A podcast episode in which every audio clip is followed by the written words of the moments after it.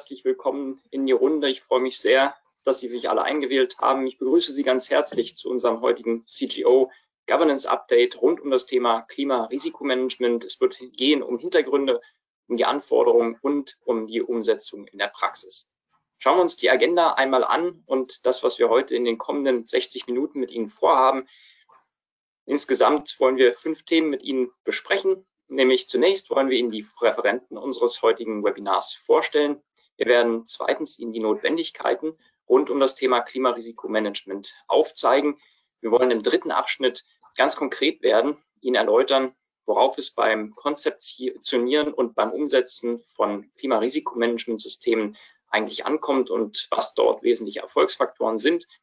Wir werden in Kapitel 4 die Perspektive einmal etwas ändern, denn vieles von dem, was Sie heute hören werden, wird auch zu gegebener Zeit Gegenstand der Prüfung sein. Und deshalb wollen wir die Perspektive des Prüfers einbringen. Und abschließend wollen wir noch gemeinsam mit Ihnen Ihre Fragen diskutieren. Sie haben, wie Sie gerade bereits gehört haben, die Möglichkeit, Ihre Fragen jederzeit im Chat zu stellen. Wir werden versuchen, diese dann schon während unserer jeweiligen Vorträge aufzugreifen und auch zum Ende dann nochmal auf Ihre Fragen einzugehen. Das ist der Plan für die kommenden 60 Minuten.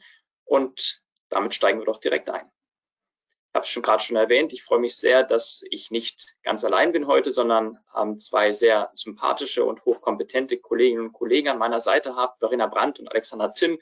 Verena, magst du dich kurz vorstellen? Ja, danke Stefan, sehr gerne. Danke für die Komplimente auch, ähm, kann ich nur zurückgeben. Mein Name ist Verena Brandt, ich bin Partnerin im Geschäftsbereich Risk and Compliance Services bei KPMG hier in Düsseldorf. Ich bin Wirtschaftsprüferin und ich bin inzwischen seit fast 30 Jahren in Prüfung und Beratung rund um die Corporate Governance und die Finanzberichterstattung tätig. Und dies beinhaltet äh, zunehmend auch die nicht finanzielle Berichterstattung sowie eben aktuell ähm, befasse ich mich mit der Umsetzung neuer regulatorischer Anforderungen im ESG-Kontext wie dem LKSG und der CSRD und habe natürlich auch sehr intensiv über diese Themen mit Klimaberichterstattung zu tun. Ich freue mich sehr auf dieses Webinar heute. Dann fahre ich fort. Genau, mein Name ist Alexander Timm. Ich äh, bin seit über dreieinhalb Jahren inzwischen bei KPMG und ähm, bin auch, wie meine beiden Vorredner schon, ähm, Mitglied der Compliance and Risk Services und berate dort gemeinsam auch mit den beiden Vorrednern zusammen unterschiedlichste Unternehmen im Bereich Risikomanagement, aber auch insbesondere im Bereich Klimarisikomanagement. Und ähm, vor meiner Zeit bei KPMG war ich eben auch wie Sie in der Industrie unterwegs und dass diese Erfahrungen umfänglich auch immer in meine Projekte mit einfließen. Klasse, vielen Dank, Alex. Ja, und mein Name ist Stefano Trember. Ich bin Partner bei der KPMG, verantwortlich hier im Bereich Risk, Compliance und Sustainability Services. Äh, alles, was wir in der Region Ost vom Standort Berlin heraus machen. Bin seit knapp sechs Jahren bei der KPMG, war davor in der Startup-Welt und in der Industrie tätig und habe genau das, was ich jetzt berate, vorher selbst verantwortet. Ich freue mich sehr auf den Austausch und äh, schlage vor, dass wir direkt mit dem nächsten Kapitel weitermachen. Die Frage stellt sich ja zunächst durchaus, warum eigentlich Klimarisikomanagement und was ist die spezifische Perspektive, die Unternehmen auf dieses Thema haben sollten? Bevor wir Ihnen eine Antwort darauf geben, interessiert mich Ihre Perspektive und deshalb zunächst die Frage an Sie, wie schätzen Sie eigentlich die Betroffenheit Ihres Unternehmens im Hinblick auf den Klimawandel ein? Sie haben die Möglichkeit abzustimmen und folgende Antwortmöglichkeiten. Ähm, zunächst, mein Unternehmen ist gar nicht vom Klimawandel betroffen. Antwortmöglichkeit Nummer zwei ist, dass Sie der Auffassung sind, einzelne Produkte und oder Dienstleistungen werden betroffen sein. Wählen Sie Nummer drei, wenn Sie der Auffassung sind, dass Risiken zwar bestehen, aber vor allen Dingen in Ihrer Wertschöpfungskette, nicht im eigenen Geschäftsbereich. Und wenn Sie der Auffassung sind, dass die Folgen des Klimawandels sogar den langfristigen Fortbestand Ihres Unternehmens gefährden könnte, dann entscheiden Sie sich bitte für Antwortmöglichkeit 4. Sie haben die Möglichkeit, mehr als eine Antwort anzukreuzen. Wählen Sie bitte jetzt.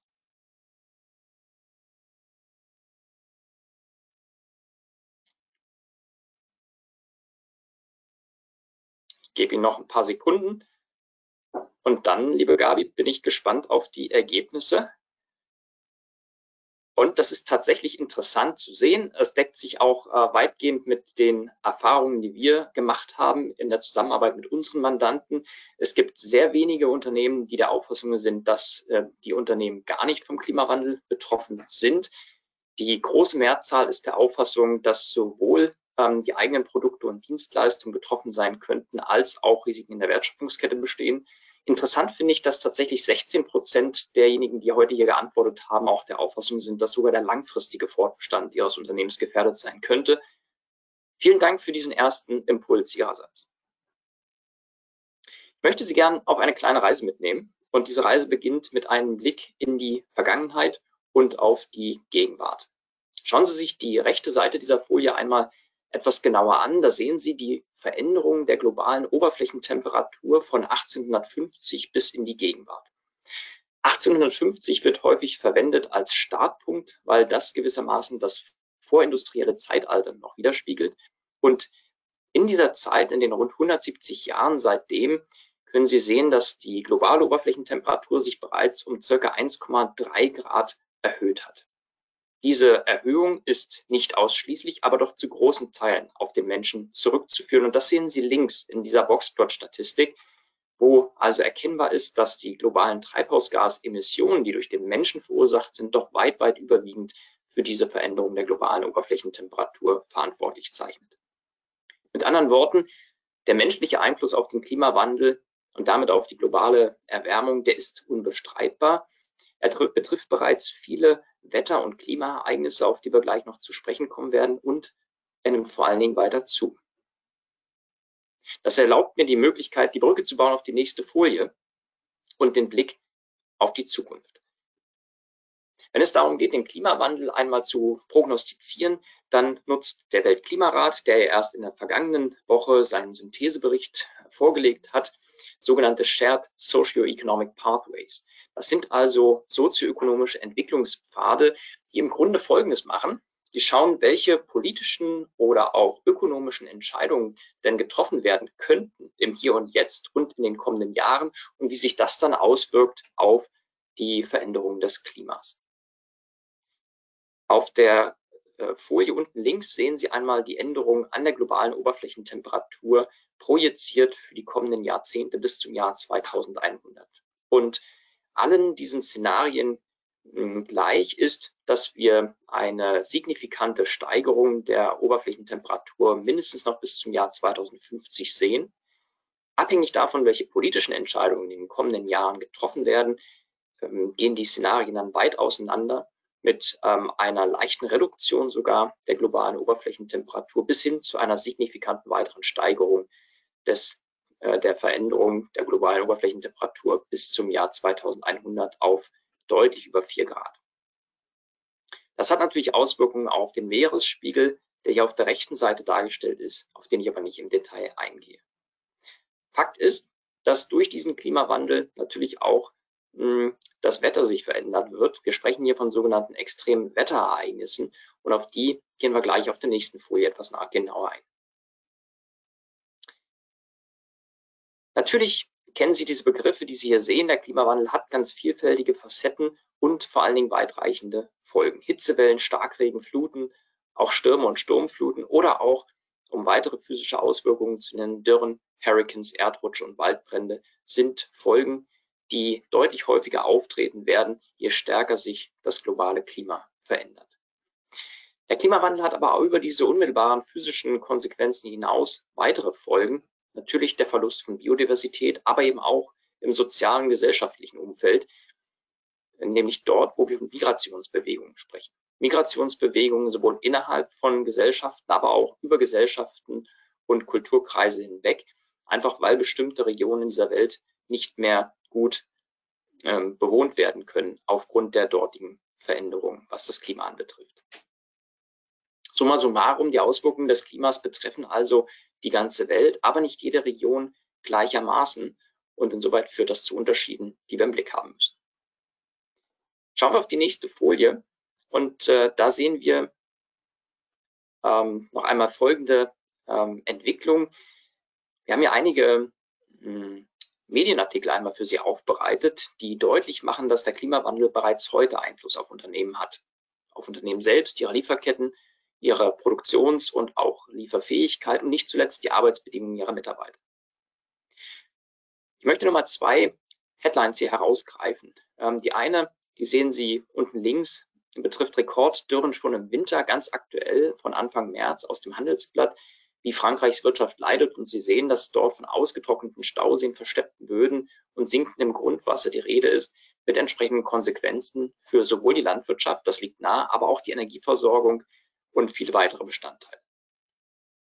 Vielleicht erinnern Sie sich an den Sommer letzten Jahres, als es in Frankreich äh, so war, dass der äh, deutliche Anstieg der Temperaturen der Flüsse, die für die Kühlung der Atomkraftwerke äh, genutzt werden, dass infolgedessen sogar Atomkraftwerke heruntergefahren werden mussten, mit allen Konsequenzen für die Wirtschaft und natürlich auch das öffentliche Leben in Frankreich. Der zweite, die zweite Headline, die ich gerne mit Ihnen teilen möchte, betrifft die ähm, Headline der FAZ von Anfang März, wo es heißt, Klimawandel könnte Deutschland bis 2050 bis zu 900 Milliarden Euro kosten. Wer dann noch der Meinung ist, der Klimawandel ähm, sei, die Maßnahmen zur Anpassung an den Klimawandel seien teuer, der muss sich nur diese Statistik anschauen. Nichts zu tun wird umso teurer werden mit allen Konsequenzen. Mit anderen Worten, Unternehmen müssen also ihre eigene Anfälligkeit im Hinblick auf den Klimawandel kennen, ähm, ihre Widerstandsfähigkeit gegenüber den physischen Risiken ähm, identifizieren und bewerten, aber auch gegenüber den Übergangsrisiken, auf die ich gleich noch näher eingehen werde. Und äh, künftig werden Unternehmen auch klimabezogene Risiken und Chancen viel stärker offenlegen müssen gegenüber ihren Investoren, aber nicht zuletzt auch gegenüber anderen Stakeholdern in der Gesellschaft. Eine letzte Folie, bevor wir dann auf das nächste Kapitel zu sprechen kommen, möchte ich gerne mit Ihnen teilen und die birgt insoweit nochmal die Möglichkeit für Sie, etwas stärker zu differenzieren zwischen Risiken und Chancen. Wir sprechen oft von Risiken des Klimawandels, aber dem ähm, durchaus dualen Charakter des Begriffes Risiko als Upside und Downside Potential folgend, können die Veränderung des Klimas natürlich auch Chancen für einzelne Geschäftsmodelle bedeuten. Wir unterscheiden, das sehen Sie in der Tabelle hier dargestellt, also zwischen den Risiken und den Chancen des Klimawandels und bei den Risiken nochmal zwischen sogenannten physischen und sogenannten Übergangs- oder transitorischen Risiken. Physische Risiken können nochmal in akute und chronische Risiken unterschieden werden. Der, die Flut beispielsweise, ähm, die Überflutung durch in, in einem, einem Fluss, äh, ist ein äh, akutes Risiko. Ein chronisches Risiko wäre hingegen der Anstieg des Meeresspiegels. Wichtig und in der Debatte manchmal vergessen sind aber auch die sogenannten Übergangsrisiken. Und ähm, hier ergeben sich äh, sowohl Chancen als auch Gefahren aufgrund der Regulatorik, aufgrund der technologischen Entwicklung, Marktrisiken oder auch Reputationsrisiken. Auf alles werden wir nachher noch genauer eingehen. Soweit zur ja, begrifflichen Taxonomie und zur Einführung, warum überhaupt Risikomanagement in Sachen Klima. Und jetzt werden Sie sich fragen, wie setze ich sowas denn jetzt ganz konkret in meinem Unternehmen um? Und dafür übergebe ich jetzt an dich, lieber Alex. Ja, vielen Dank, Stefan, für deine Ausführungen, die ich gerne aufgreife in, ja, in Kapitel 3, dem Management von Klimarisiken. Und ähm, da es sich in gewisser Weise bewährt hat, möchte auch ich gerne mit einer kurzen Frage an Sie, liebe Zuhörerschaft, starten. Und zwar möchten wir oder möchte ich gerne wissen an der Stelle, wo denn Ihr Unternehmen äh, mit Blick auf das Thema Klimarisikommanagement steht. Ähm, genau, zum einen, wie gesagt, es mag es möglicherweise so sein, dass Sie sich bisher noch nicht mit dem Thema ähm, beschäftigt haben. Möglicherweise ist es aber auch so, dass Sie bereits erste Vorüberlegungen auch durchgeführt haben, gestartet haben. Die dritte Antwortmöglichkeit ist, dass Sie sich möglicherweise schon in der Konzeptionsphase oder vielleicht darüber hinaus dann auch schon in der Umsetzungsphase befinden beim Thema Klimarisikommanagement. Und äh, last but not least an der Stelle noch die vierte Antwortmöglichkeit eben, dass äh, Sie im besten Fall natürlich schon ein wirksames Klimarisikommanagement haben in der Organisation und dort auch schon eine Berichterstattung im besten Fall auch durchführen. Jetzt die Bitte an Sie abzustimmen, dass wir gemeinsam mal auf äh, das Bild schauen können, was sich ergibt.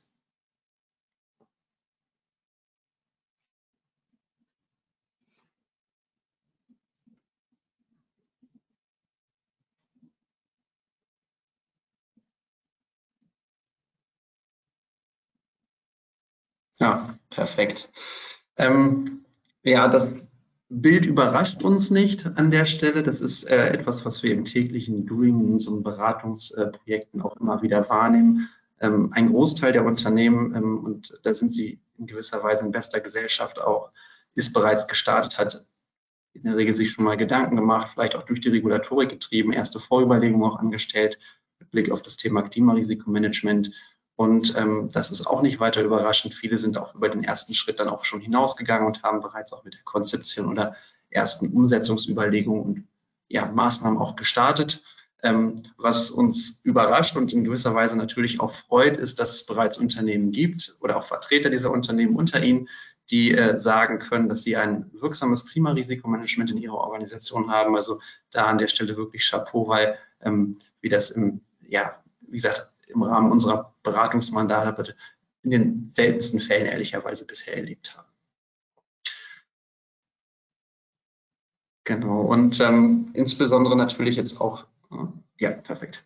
Genau, insbesondere vielleicht auch die Unternehmen, die jetzt schon gestartet sind mit ihren Überlegungen, die werden sicherlich auch auf äh, die besonderen Herausforderungen gestoßen sein im Bereich Klimarisikomanagement, die wir für Sie an dieser Stelle auch nochmal aufgeführt haben. Ähm, vielleicht äh, beginnt auch mal mit dem ersten Punkt, dem sogenannten Perspektivwechsel oder der ja, Perspektiverweiterung, wie wir es auch nennen können. Also die ja, Betrachtung und Erweiterung der, der Zeithorizonte in dieser Betrachtung.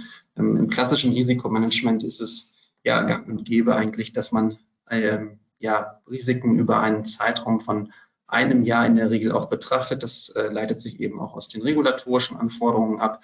Und was sich dann eben auch äh, in der Praxis widerspiegelt, ist, dass die seltensten Unternehmen dann über diesen Zeitraum auch hinausgehen. Also wenig, aber manchmal sieht man eben auch dann eine Perspektiverweiterung auf zwei oder sogar drei Jahre. Und ähm, dann in noch seltenen Fällen ist es eben so, dass Unternehmen auch mal fünf Jahre in die Zukunft schauen bei ihrer Risikoerhebung. Dieses dann aber in der Regel auch gar nicht mehr quantitativ, sondern insbesondere qualitativ. Das wie gesagt, der, der erste Punkt an der Stelle.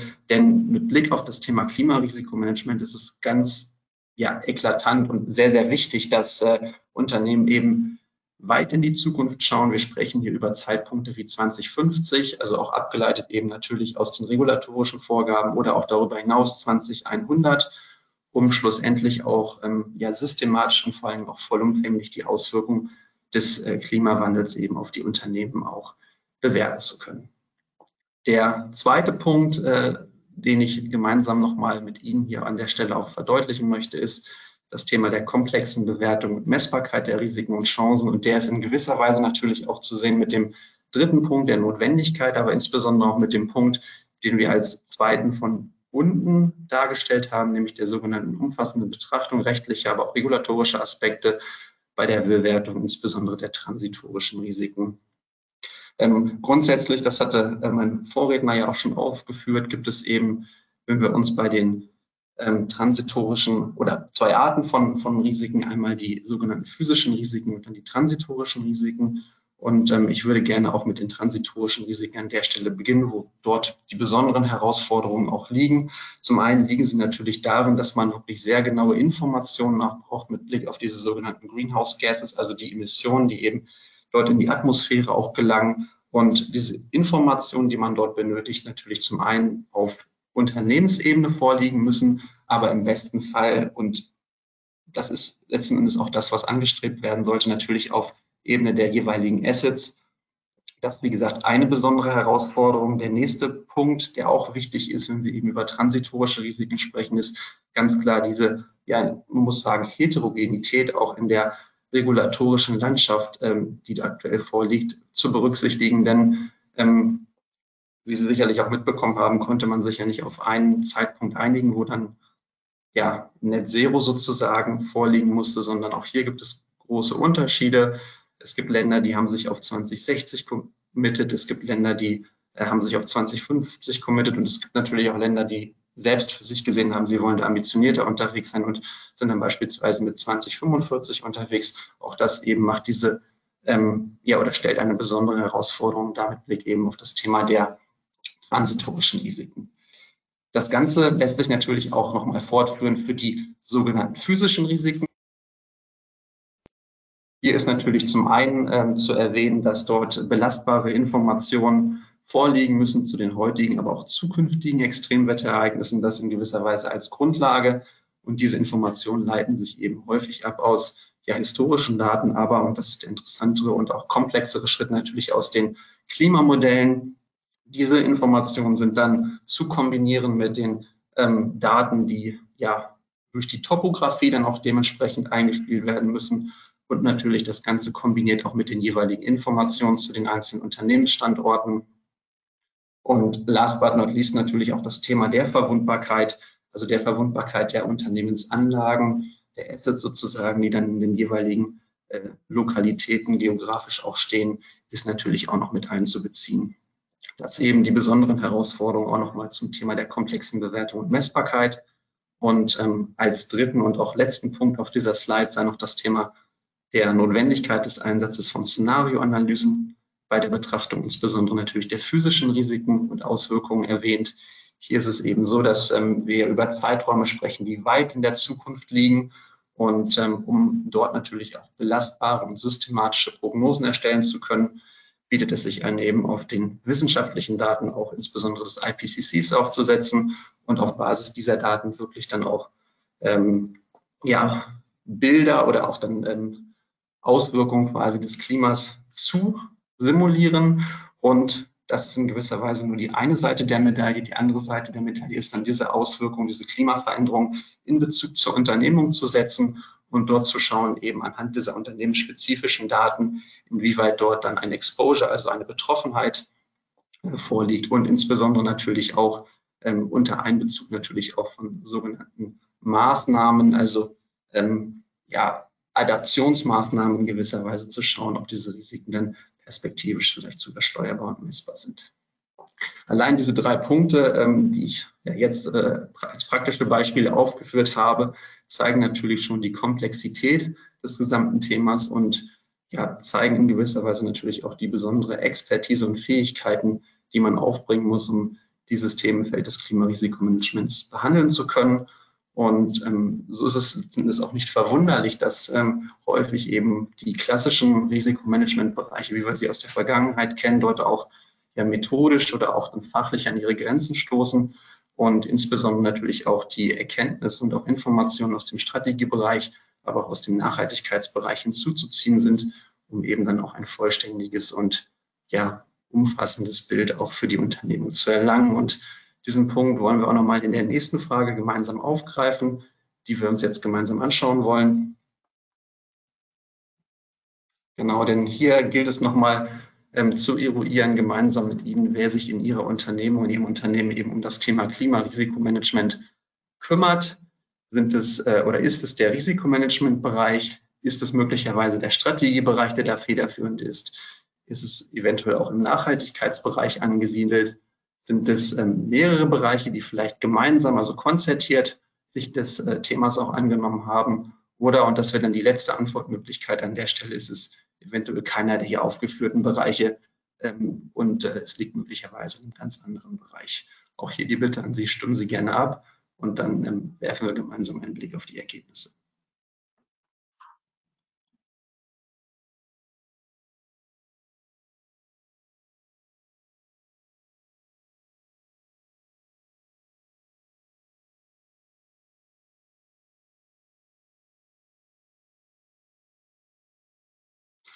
Ja, vielen Dank.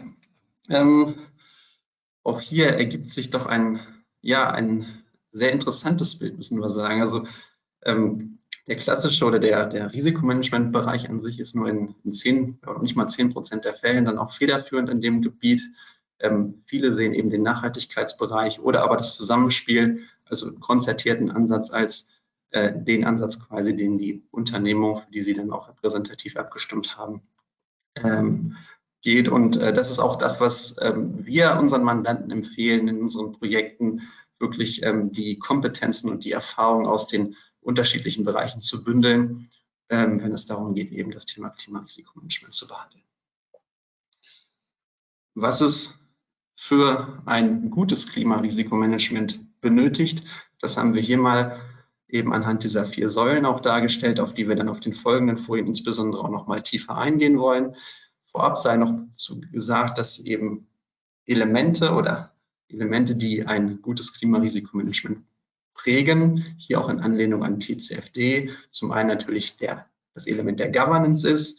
Governance, ähm, insbesondere natürlich die Einbindung des Managements in die Bewertung, aber natürlich auch in die Steuerung von klimabezogenen Risiken, aber auch Chancen, das sei auch nochmal gesagt. Und da geht es natürlich um die Aufbau, aber auch um die Ablauforganisation über sämtliche Führungsebenen hinweg.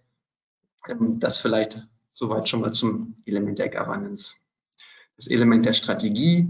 Hier geht es insbesondere darum, klimabezogene Risiken, aber auch Chancen, ähm, derer die Organisation auch ausgesetzt ist, kurz-, mittel- und langfristig zu betrachten und auch darzustellen und das Ganze natürlich im Idealfall eben auch szenariobasiert, also auf Basis von Szenarioergebnissen, die Sie ähm, im Vorfeld dann analysiert und auch berechnet haben. Und ganz klar, das ist auch nochmal wichtig und zu unterstreichen, ist hier auch mit aufgeführt. Ähm, die Frage der Beantwortung der strategischen Resilienz steht natürlich auch im Raum. Also inwieweit ist das Unternehmen auch gut aufgestellt eben oder muss nochmal gestärkt werden mit Blick auf das Thema Widerstandsfähigkeit gegenüber dem Klimawandel. Das äh, nächste Element ist das Element des Risikomanagements.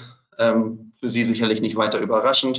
Hier geht es natürlich darum, zum einen die Prozesse zur Identifikation, aber auch zur Bewertung der, der klimabezogenen Risiken und Chancen darzustellen und das Ganze natürlich am besten auf Basis von wissenschaftlich anerkannten Methoden und unter Einbezug von Szenarioanalysen. Der letzte Punkt hier unter Metriken und Ziele zusammengefasst hier geht es letzten Endes darum, nochmal darzustellen, ähm, wie sozusagen das Unternehmen ähm, oder welche Informationen, welche Metriken, welche Ziele das Unternehmen verfolgt mit Blick auf die ähm, klimabezogenen Risiken und Chancen. Und das ist auch noch ganz wichtig, äh, inwieweit diese auch in Einklang stehen, natürlich mit der Strategie, aber auch mit dem Risikomanagementprozess. Ähm, und ein wichtiger Aspekt, der in gewisser Weise auch die Brücke schlägt zu CSRD, aber auch zum Greenhouse Gas Protokoll, wenn man will, ist auch hier nochmal die Darstellung der ja, Emissionen, insbesondere mit Blick auf Scope 1, Scope 2 und ähm, wie gesagt in der großen Ausprägung und in einer höheren Ausprägung dann vom Reifegrad her auch in Scope 3. Und ähm, damit würde ich in gewisser Weise auch dann gleich zum Deep Dive übergehen auf der nächsten Slide mit Blick auf das Thema der Governance, wo wir uns ähm, oder wo wir vielleicht ein bisschen auch mal aus den Beratungsprojekten berichten können, die wir jetzt in den letzten Monaten schon gestartet haben, äh, die wir jetzt auch in den nächsten Tagen starten werden, um Ihnen einfach mal darzustellen, was eben ja mit Blick auf die vier bereits genannten Elemente wirklich Unternehmen erledigen, die ja führend oder zumindest gut aufgestellt sind. Und ein wichtiger Aspekt immer, wenn wir dann Unternehmen beraten, ist natürlich das Element der Governance und dort insbesondere auch inwieweit die einzelnen Governance-Systeme beschrieben sind hinsichtlich ihrer Prozesse, also inwieweit werden dementsprechend Aufsichtsrat, aber auch natürlich Management abgeholt, eingebunden. Und ähm, ja, wir hatten jetzt auch letztens wieder ein Unternehmen, wo äh, ja das Management, insbesondere aber auch der Aufsichtsrat zum Thema Klimarisikomanagement gar nicht eingebunden war in den letzten zwölf Monaten und darüber hinaus. Und Unternehmen oder und gemeinsam eben haben wir daran angesetzt, ähm, haben eine Art Roadmap auch definiert, um zum einen diesen formellen Prozess der Einbindung sicherzustellen, ihn auch zu beschreiben, wie gesagt, zu dokumentieren. Auch das ist ja immer entscheidend. Und so war letzten Endes natürlich auch sichergestellt, dass wir zumindest einmal im Jahr diese Einbindung auch sicherstellen konnten und perspektivisch, das sei auch nochmal ähm, erwähnt, wenn man jetzt den nächsten Schritt auch gehen möchte mit Blick eben auf Good oder auch Best Practice, wie wir es dann nennen, gilt es eben, diese Intensivierung noch weiter zu manifestieren. Auch hier nochmal natürlich, was die Informationsdichte anbetrifft, also ähm, die, die, die Granularität der Information auch noch weiter auszuarbeiten, damit schlussendlich auch klar wird, dass eben verschiedene oder die Darstellung verschiedener Geschäftsbereiche auch nochmal erfolgt, damit ähm, den Entscheidern auch dann die Granularität und die Detaillierung an ähm, Informationen gegeben werden kann, die sie benötigen. Gleichzeitig geht damit natürlich auch einher, dass Verantwortlichkeiten definiert worden sind. Auch die gab es in der Vergangenheit nicht. Und gemeinsam haben wir eben auch dieses Thema der Verantwortlichkeiten angegangen und haben, wie gesagt, den einzelnen Themenfeldern erstmal auch im ersten Schritt natürlich ähm, nach Wesentlichkeit äh, geordnet angegangen und werden perspektivisch im nächsten Schritt dann auch da granularer einsteigen und dann sämtliche klimabezogene Themen und Risiken dann auch gemeinsam mit Verantwortlichkeiten versehen. Wenn wir zum nächsten Element übergehen, übergehen, dem Element der Strategie, ich hatte ja eingangs ja schon ähm, kurz darauf hingewiesen, dass es natürlich darum geht, inwieweit die Strategie kurz-, mittel- und auch langfristig sozusagen die ähm, ja, klimabezogenen Risiken und auch Chancen berücksichtigt. Hier gilt es natürlich zum einen erstmal, und das machen Unternehmen, die da auch gut aufgestellt sind, bereits darzustellen, an welchen Zeiträumen sich schlussendlich kurz-, mittel- und langfristig orientieren und dieses natürlich insbesondere auch nochmal ähm, ja, darzulegen mit Blick auf das Geschäftsmodell und die Besonderheiten auch des Geschäftsmodells, denn ähm, Im Energiebereich ist das sicherlich etwas anders als beispielsweise im Automobilbereich, wo die Regulatorik natürlich auch nochmal ähm, sicherlich äh, ja, Einfluss hält bei der Auswahl der Zeithorizonte. Gleichzeitig und wenn man, wie gesagt, dann damit startet und eben diese Zeiträume festlegt und auch begründet, gilt es natürlich auch nochmal, ähm, wenn man dann eben den nächsten Reifegrad auch anstrebt, den höheren Reifegrad, möglicherweise nicht nur bis 20, 30 oder 35 zu schauen, sondern auch hier wirklich dann mehr als zwei Dekaden in die Zukunft zu blicken. Daten, die dann immer genannt werden, sind natürlich 2045, 50, aber auch 2100, wie gesagt. Und Unternehmen, die das machen, möglicherweise auch schon szenariobasiert, sind dahingehend natürlich sehr, sehr gut unterwegs und ähm, bilden in gewisser Weise natürlich auch die Gruppe an äh, Unternehmen, die sozusagen Best Practice hier darstellen. Ähm, genau, vielleicht noch ein weiterer Aspekt auch ähm, beim Themenfeld der, der Strategie. Hier geht es natürlich insbesondere auch darum, einmal die Auswirkungen zu analysieren, die der Klimawandel schlussendlich auf das Geschäftsmodell hat, aber auch dahintergehend natürlich die Produkte und auch die Services, also die Dienstleistungen, die sie, die sie erbringen. Und ähm, auch hier, wie gesagt, in einem ersten Schritt, der dann letzten Endes auch schon für ein gutes Risikomanagement steht, wenn man will, gilt es, das einmal hinsichtlich ihrer ja, Materialität, also Wesentlichkeit anzugehen, vielleicht auf die wesentlichen Risiken und auf die wesentlichen Produkte zu fokussieren und auch natürlich die Dienstleistungen, die erbracht werden. Und wenn man dann wirklich Richtung Good und Best in Class unterwegs sein möchte, dann gilt es eben, das noch weiter runterzubrechen, ähm, auch auf einzelne Bestandteile und das natürlich idealerweise auch in die finanzielle Planung oder dann natürlich auch in die strategische Planung mit zu überführen um dann letzten Endes auch die notwendigen und richtigen Maßnahmen und Entscheidungen aus dieser Betrachtung ableiten zu können. Wenn wir auf die nächste Folie übergehen, dann wollen wir hier nochmal gemeinsam auf einen kleinen Deep Dive in, in das Element Risikomanagement werfen.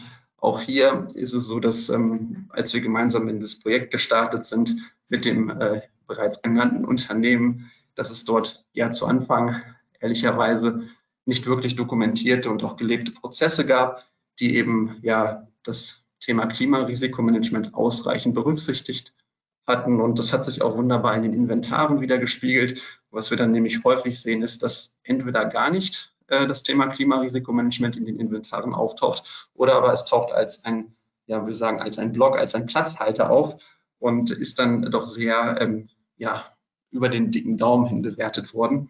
Und hier gilt es natürlich, äh, wenn man dann eben den nächsten Reifegrad auch anstrebt, ähm, wesentlich mehr Detaillierung auch reinzubringen.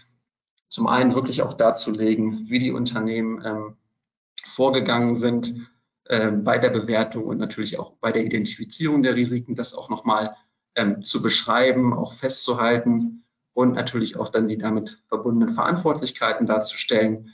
Und das ist auch nochmal ganz entscheidend, dass es sozusagen auch dann schon Richtung Best in Class ähm, darzulegen, ähm, wie beispielsweise dann auch die, die, ja, die gesamte Unternehmung mit eingebunden ist. Wir sprechen hier dann häufig so von einem Art Bottom-up-Prozess.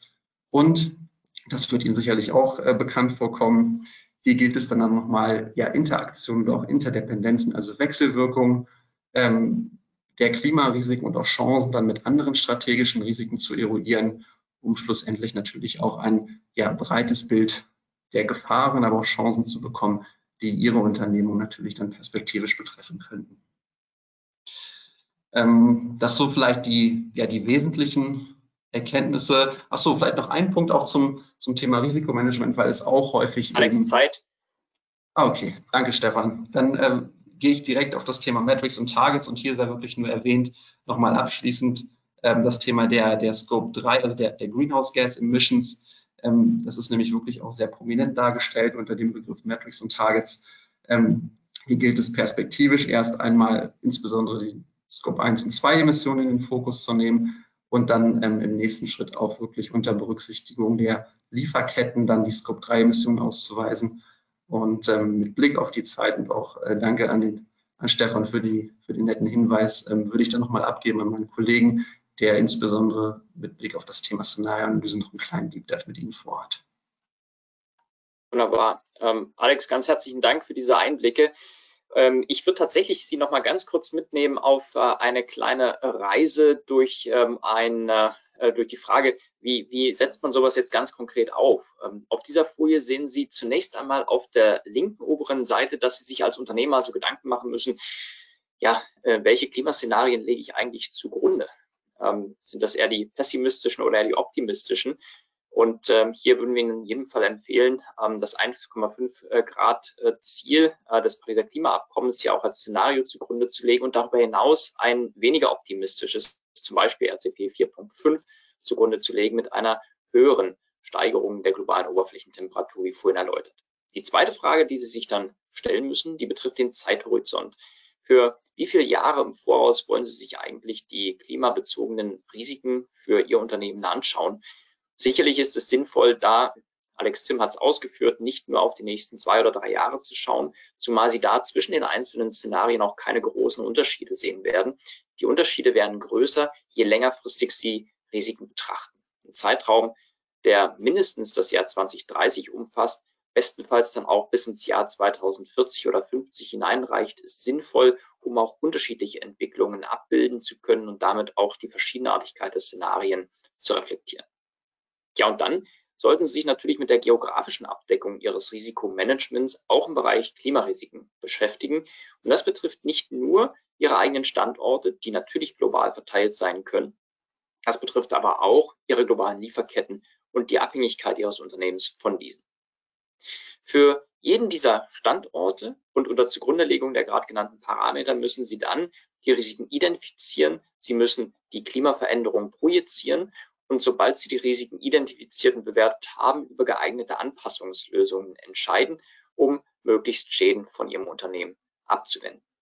Sie sehen also, es sind einige wenige Input-Parameter erforderlich, um eine Bewertung durchzuführen. Standort, Aktivität, Bauart, Laufzeit, Exposure. Und dann sind Sie schon soweit erst einmal ganz gut präpariert. Komplexität kommt dadurch rein, dass, und das sehen Sie auf dem unteren Teil dieser Folie, die Vielfalt der Klimarisiken relativ groß ist. Von Feuerrisiko oben links bis hin zum Thema Bodenerosion oder Frost kann also ähm, die Vielzahl der Klimarisiken ähm, sehr groß sein. Und äh, dazu bedarf es dann nicht selten auch guter Lösungen, guter Softwarelösungen, die wir im Haus haben, die Sie natürlich auch anderweitig extern beschaffen können. Wir haben dieses Szenario einmal durchkalkuliert für drei beispielhafte Standorte, die wir Ihnen auf den nächsten Seiten zeigen möchten. Zunächst sehen Sie auf dieser Seite, welche Standorte wir hier ausgewählt haben. Ähm, einmal äh, ein Ort in Deutschland, äh, Kordel, dann zwei Orte in Österreich, einen in Wien, einen in Großaal, auch in enger Zusammenarbeit mit unseren österreichischen Kollegen, die hier einen wunderbaren Job machen. Und für diese Standorte galt es nun, diese Risiken mal äh, durchzudeklinieren. Und das haben wir gemacht und das Ergebnis sehen Sie zumindest indikativ auf der nächsten Folie. Sie sehen auf der linken Seite zunächst die verschiedenen physischen Klimarisiken abgebildet, von Feuerrisiko bis Zyklon und dann die drei Standorte mit Kordel, Groß, Aale und Wien. Und hier stellen Sie beispielsweise fest, dass für den Standort Kordel, der übrigens direkt an einem Fluss liegt, äh, der dann in die Mosel mündet, das Flutrisiko besonders groß ist. Wenn also dort der, Fl der, der Fluss über die Ufer tritt, dann ist dieser Standort in besonderer Weise Flutrisiko gefährdet. Für den Standort Großaal hingegen ist es eher das Thema Erdrutsch. Diese Risiken lassen sich natürlich viel präziser beschreiben, als wir Ihnen das auf dieser Folie hier zeigen. Aber die systematische Analyse der physischen Risiken entlang der gewählten Szenarien, die ermöglicht Ihnen eben eine entweder rein qualitative, das gibt der Gesetzgeber ja auch her, auch für die kommenden Jahre noch her, aber eben auch eine quantitative Risikobewertung und darauf aufbauend eben eine Möglichkeit der Priorisierung von Anpassungslösungen, die häufig ganz konkreter, ja technischer Natur sind, beispielsweise reichen können von, nehmen wir das Thema Flut, druckfesten, wasserdichten Fenstern, über mobilen Hochwasserschutz bis hin zu Rückflussschutz für RCs und Abläufe, bis hin eben, nehmen wir das Thema ähm, Wind zu Sturmsensoren bei Markisen für Ihre Gebäude oder auch Sturmhaken für Dachziegel und entsprechend robuste Fassaden. Sie sehen also, das Spektrum der möglichen auch technischen Anpassungslösungen ist immens um von einem Bruttorisiko hin zu einem Nettorisiko zu kommen. Soweit ein kurzer Einblick in, äh, wie geht man denn ganz konkret vor, wie könnten wir Ihnen möglicherweise auch helfen, äh, möglichst schnell zu einer Einschätzung zu gelangen. Und damit würde ich es, was die Erfolgsfaktoren bei der Umsetzung anbetrifft, mal bewenden lassen und liebe Verena, an dich gerne übergeben und dich fragen, was ist eigentlich die regulatorische Perspektive, was ist die Perspektive des Prüfers auf dieses Thema? Ja, danke Stefan. Ähm, ich ergänze dann tatsächlich ähm, die Prüferperspektive, die ist ja immer so ein bisschen am Ende und der Prüfer schaut im Wesentlichen ähm, auf äh, Berichterstattung äh, oder und eben auf, auf Governance-Strukturen. Ich würde aber auch gerne, bevor ich hier einsteige, eine Frage an Sie richten. Und zwar möchte ich Sie gerne fragen, inwieweit, äh, wie wird in Ihrem Unternehmen bereits zu Klimarisiken berichtet? Äh, es gibt äh, vier Antwortmöglichkeiten, nur eine ist auszuwählen. Erstens, wir berichten derzeit nicht zu Klimarisiken. Wir berichten intern, aber nicht extern. Wir berichten bereits extern und oder wir berichten extern und orientieren uns dabei an den TCFD.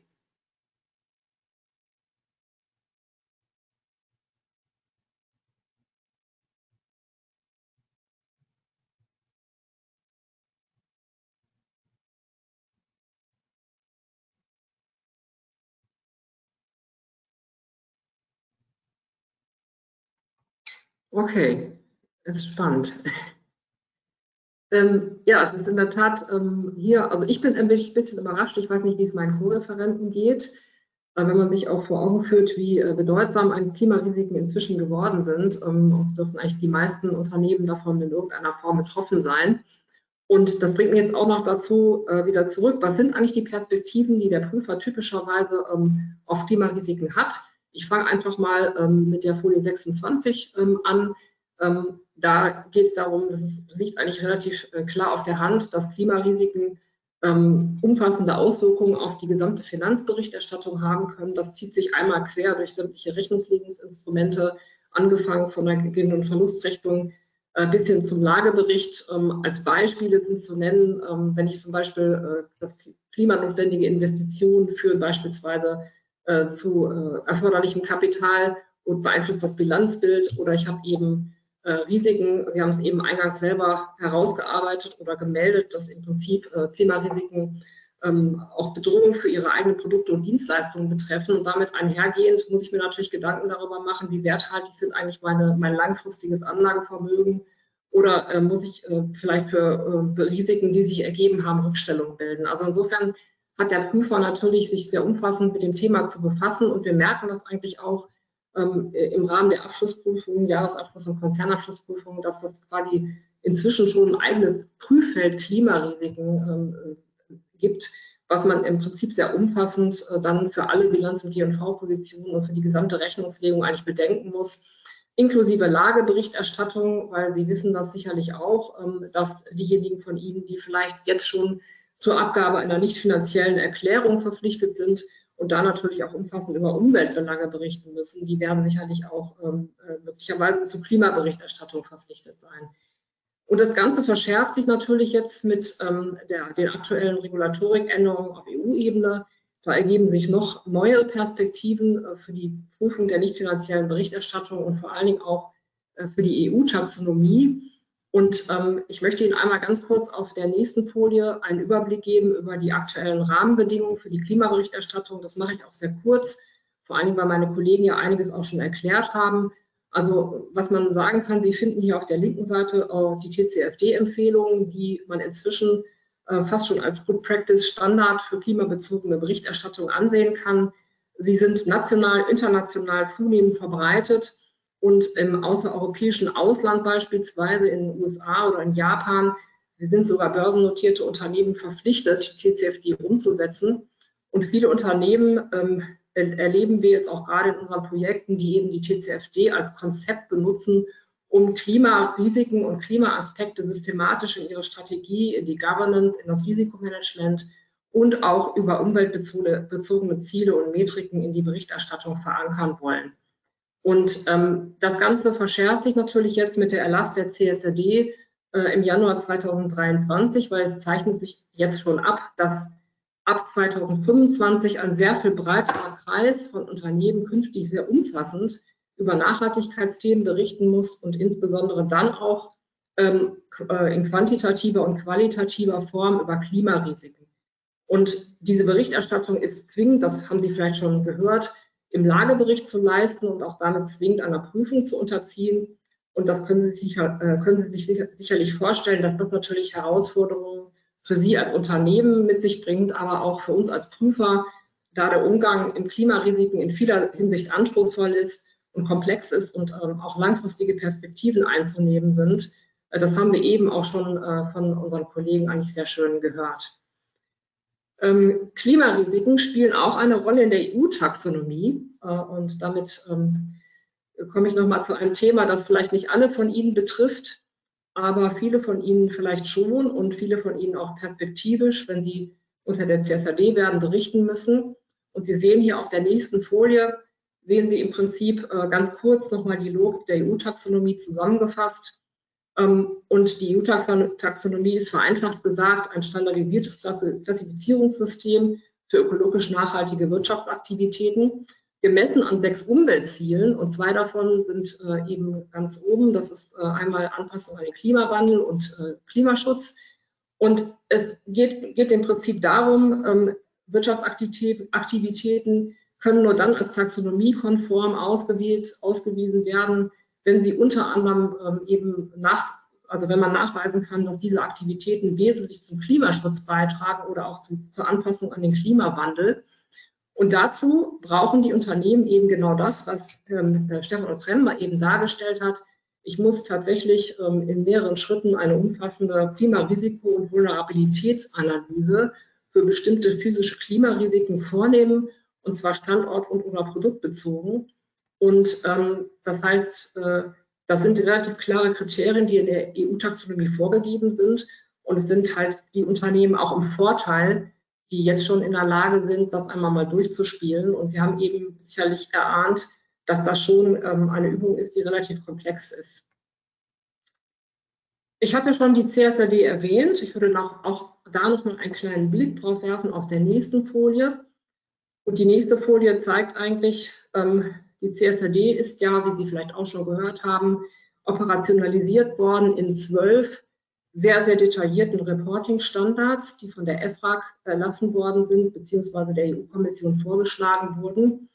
Und es gibt äh, insbesondere den ESRS E1 äh, zum Thema Climate Change. Und das muss man sich mal auf der Zunge zergehen lassen. Ich habe da mal so eine kleine Statistik äh, nebengelegt und man kann eigentlich ganz gut sehen, das sind 67 Paragraphen mit neun Disclosure Items, wie man so schön sagt, 81 ähm, weiterführenden um Umsetzungsempfehlungen oder Umsetzungsvorgaben, die einzuhalten sind und alleine für diesen Standard 29 äh, sogenannte KPIs oder Metriken, von denen eben äh, der überwiegende Teil auch sogar verpflichtend ist und nur ein Teil davon äh, ist eben äh, also äh, zumindest sofort verpflichtend ist und der weitere Teil ist eben verpflichtend nach einer gewissen Phase-in-Phase. Und das, äh, wenn Sie sich das mal vor Augen führen, dann kann man auch nur erahnen, was da auf Sie zukommt. Und das Interessante ist als Prüfer, ich kann natürlich als Prüfer äh, auf die Berichterstattung gucken, aber wenn ich eine Berichterstattung mache als Unternehmen, muss ich ja Strukturen dahinter haben, die mich auch in die Lage versetzen, dass ich überhaupt diese Berichterstattung leisten kann. Und vielleicht schauen wir noch mal einmal auf die nächste Folie. Die zeigt so ein bisschen ähm, jetzt nur bezogen auf die Klimarisikoberichterstattung, die sich in den äh, ESRS, in dem Standard widerspiegelt, zeigt eben sehr auch die, die hohe Erwartungshaltung, die die EU ähm, an die Berichterstattung tatsächlich äh, hier legt. Und Sie sehen hier auch ähm, ähm die TCFD-Empfehlung wieder.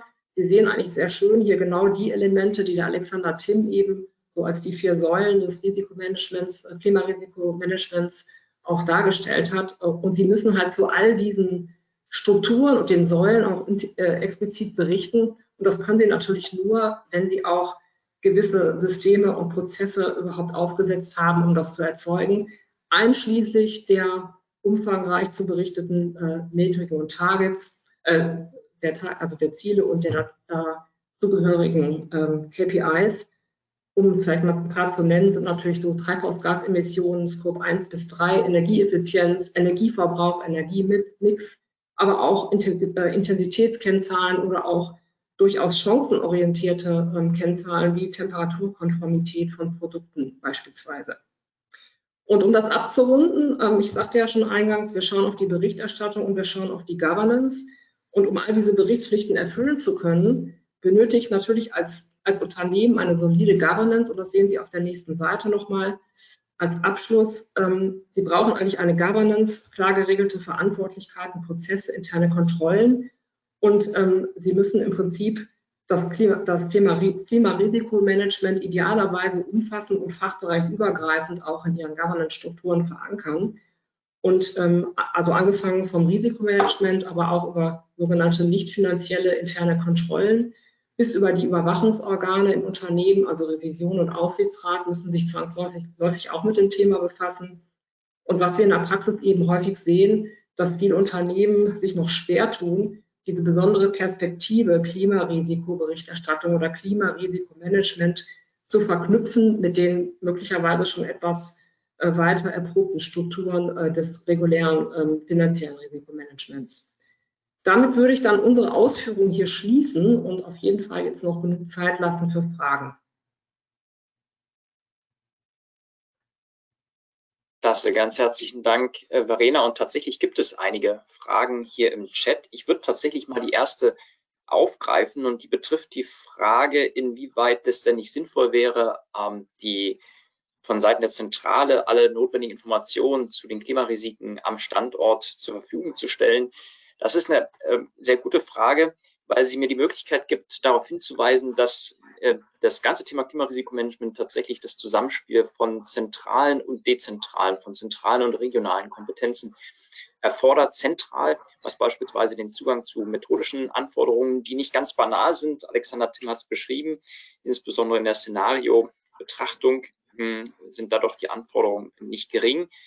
Äh, auch was den Input der wissenschaftlichen äh, Daten und Quellen anbetrifft und natürlich was eine ganzheitliche Steuerung angeht regional, aber auch was die spezifischen Kenntnisse anbetrifft, die Bedingungen vor Ort, zum Beispiel die Nähe zu Flüssen ähm, und daher, äh, daher auch ableitend die Gefahr von Überflutung, von Bodenerosion oder ähnlichem.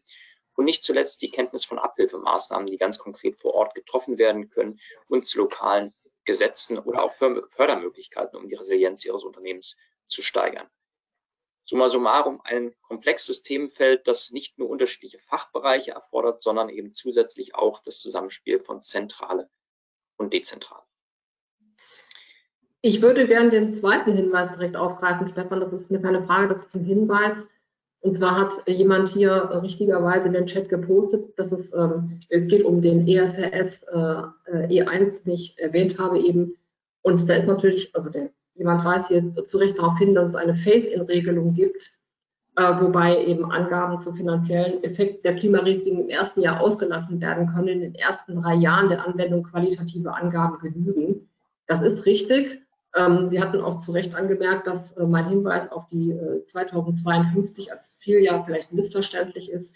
Das ist richtig so. Ich, äh, das ist jetzt so ein bisschen auch der knappen Zeit geschuldet ähm, die, äh, das vorzustellen, weil es in der Tat so, dass man wirklich genau hinschauen muss, was ja bei der CSRD ist, ist sehr platt gesagt, dass ab 2025 eben ähm, alle Unternehmen, die darunter fallen, betroffen sind. Das ist natürlich so nicht richtig. Es gibt da diverse Phase-in-Regelungen und Erleichterungsregelungen. Das sieht man auch ein bisschen bei den, bei den Metriken und Targets. Auch da gibt es Differenzierungen. Ja, das ist äh, ein sehr dezidiertes Bild. Das ist vollkommen richtig. Danke für den Hinweis. Also es ist komplex, auch dieses Thema ist komplex. Und wir haben jetzt halt versucht, es äh, etwas vereinfachend darzustellen, um einfach nur, weil es uns auch darum ging, auszuleuchten, was kommt da überhaupt und dass Sie natürlich im Einzelnen prüfen müssen, was ist da auch für Sie relevant. Ähm, das ist natürlich auch äh, vollkommen klar. Ja. Klasse, danke dir, Verena. Vielleicht noch ein ergänzender Hinweis dazu. Die Regulatorik ist natürlich ein ganz wichtiger Treiber für das ganze Thema. Nichtsdestotrotz vergessen Sie, äh, die tatsächliche Vulnerabilität ihres Unternehmens nicht. Ähm, da ist es häufig so, dass ein frühzeitiges ähm, Gegensteuern, zu, zu frühzeitiges äh, Erhöhen der eigenen Widerstandsfähigkeit des Unternehmens äh, einfach sinnvoll ist und nicht zuletzt der Kapitalmarkt, der immer stärker auch den Zugang zu Kapital und auch die Kreditkonditionen an die Fähigkeit eines Unternehmens knüpft, die eigenen Klimarisiken transparent zu machen, mindestens in qualitativer, bestenfalls auch in quantitativer Hinsicht und darüber hinaus sich konkret Ziele zu setzen, diese Vulnerabilität zu reduzieren. Ja, vor allen Dingen kann man auch, das möchte ich wirklich ergänzen, der Gesetzgeber hat halt viel über die Regulatorik jetzt auch stark eingegriffen, aber dahinter steckt ja auch die Intention. Und auch wir als Prüfer setzen natürlich bei der Regulatorik an, aber es muss ja auch Substanz dahinter stehen, ja. Und das erleben wir auch in vielen Projekten. Es geht ja nicht nur darum, dass sie jetzt Berichtsanforderungen erfüllen, sondern das Ganze muss ja konzeptionell auch eingebettet sein in eine für sie, ihr, für ihr Unternehmen sinnvolle, ganzheitliche Strategie.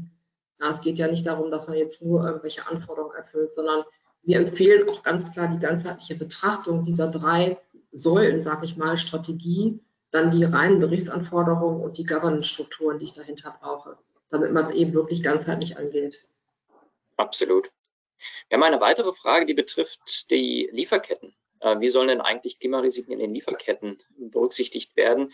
Und dazu mit Blick auf die Zeit nur vielleicht zwei kurze Punkte. Zum einen wird es wichtig sein, auch in Lieferketten gerade auch die Standorte der in diesen Lieferketten beteiligten Player in den Blick zu nehmen. Das können Produzenten sein, das können äh, Logistiker sein, das können Lager beispielsweise sein.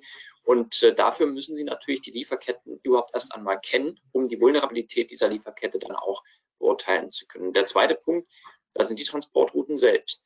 Kann sich aufgrund des Klimawandels die Transportroute, von der Sie derzeit profitieren, verändern? Kann es erforderlich sein, andere Transportrouten in Kauf zu nehmen mit den entsprechenden Konsequenzen für, für Ihre Just-in-Time-Belieferung, mit den entsprechenden Konsequenzen auch für die äh, Faktorkosten?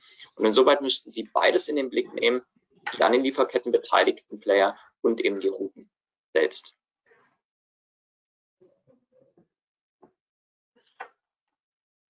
Jetzt schaue ich auf die Zeit und ich weiß, dieses Thema ist äh, lange nicht erschöpfend behandelt.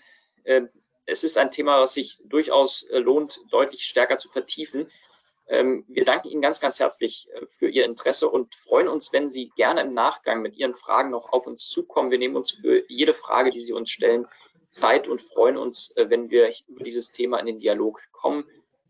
Für heute ganz herzlichen Dank für Ihr Interesse, für Ihre Fragen und Ihre Aufmerksamkeit. Hier sehen Sie unsere Kontaktdaten und äh, wir wünschen Ihnen einen ganz wunderbaren Nachmittag und äh, freuen uns, wenn Sie uns im Nachgang kontaktieren mit Ihren Fragen oder Anregungen.